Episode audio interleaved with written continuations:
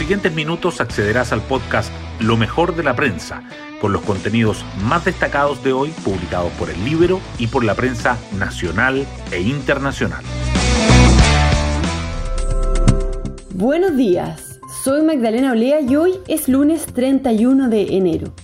Les contamos que la seguridad es uno de los temas que se autoimpuso el presidente electo Gabriel Boric como prioritario para su gobierno algo que deberá compatibilizar con el proyecto de amnistía para los presos del 18 de octubre que empuja a su mismo sector en el Congreso y que según informa la prensa hoy será llevado al Tribunal Constitucional por diputados del oficialismo que formarán parte de la oposición desde el 11 de marzo.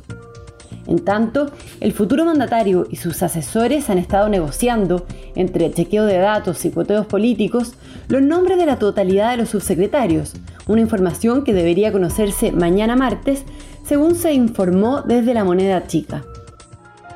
Las portadas del día. Los diarios abordan diferentes temas. El Mercurio destaca que diputados de Renovación Nacional, la UDI y Evópoli acudirán al Tribunal Constitucional para frenar la ley de amnistía a los presos del estallido. La tercera resalta que casi 4.000 niños y adolescentes en Chile han perdido a su madre o padre por la pandemia. El diario financiero subraya que Cerda adelanta una inyección de 4.000 millones de dólares al Fondo de Estabilidad Económica y Social y un menor déficit para 2021. Y el Libero remarca la entrevista a la senadora de la Araucanía por el término del estado de excepción. Va a generarse un estado de indefensión y angustia, dice.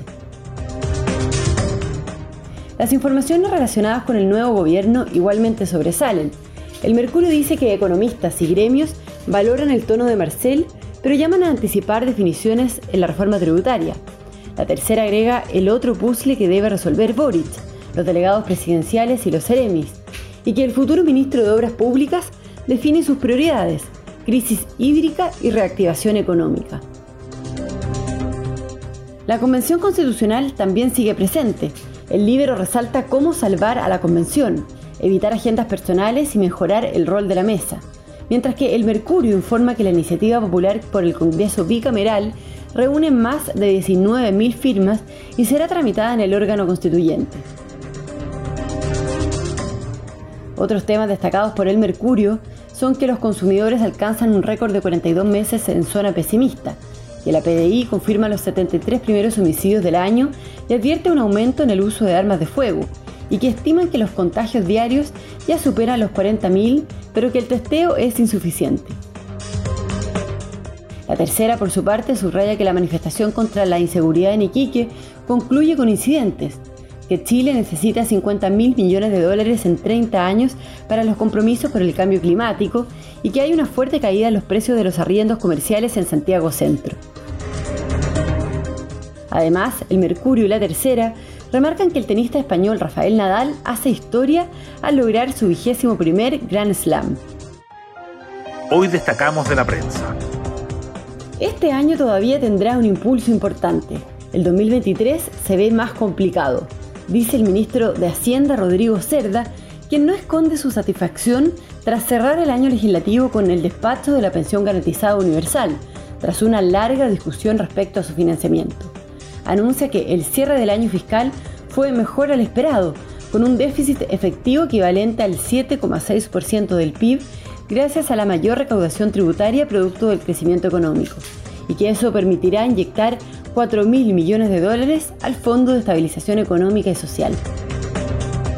Diputados de Renovación Nacional de la UDI y de Bópoli irán al Tribunal Constitucional para frenar la ley de amnistía a los presos del estallido, Parlamentarios del actual oficialismo y futura oposición anunciaron que recurrirán al Tribunal Constitucional por los vicios contenidos, según consideran, en el proyecto que se encuentra en primer trámite legislativo en el Senado. La idea es obtener el mismo resultado positivo logrado con la propuesta sobre negacionismo, la que mediante un requerimiento parecido se dejó de tramitar en la Cámara Alta después de haber sido aprobada por los diputados. Los hogares con niños y adolescentes que perdieron a su madre o a su padre por el COVID-19 suma casi 2.800.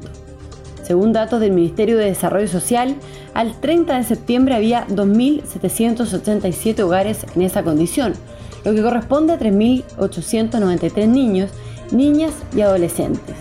Ayer Chile superó el umbral de 100.000 casos activos de coronavirus por primera vez desde el inicio de la pandemia.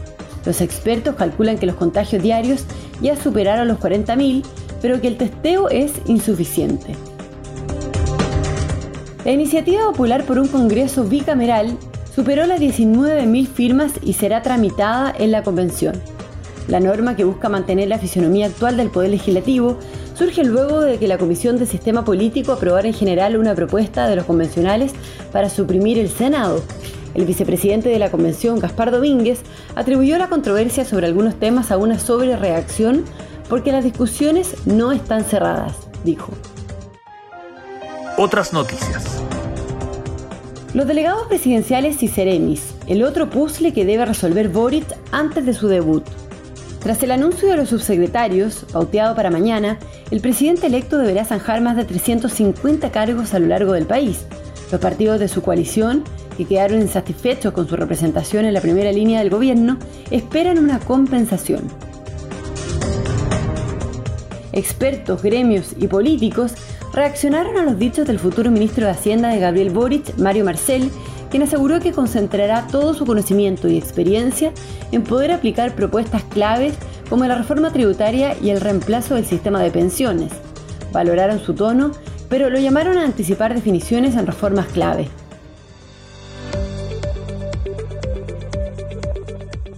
Y nos vamos con el postre del día. Con su épico triunfo en el Abierto de Australia, el tenista español Rafael Nadal se convirtió en el tenista con más títulos de Grand Slam, haciendo historia al lograr su vigésimo primer Grand Slam.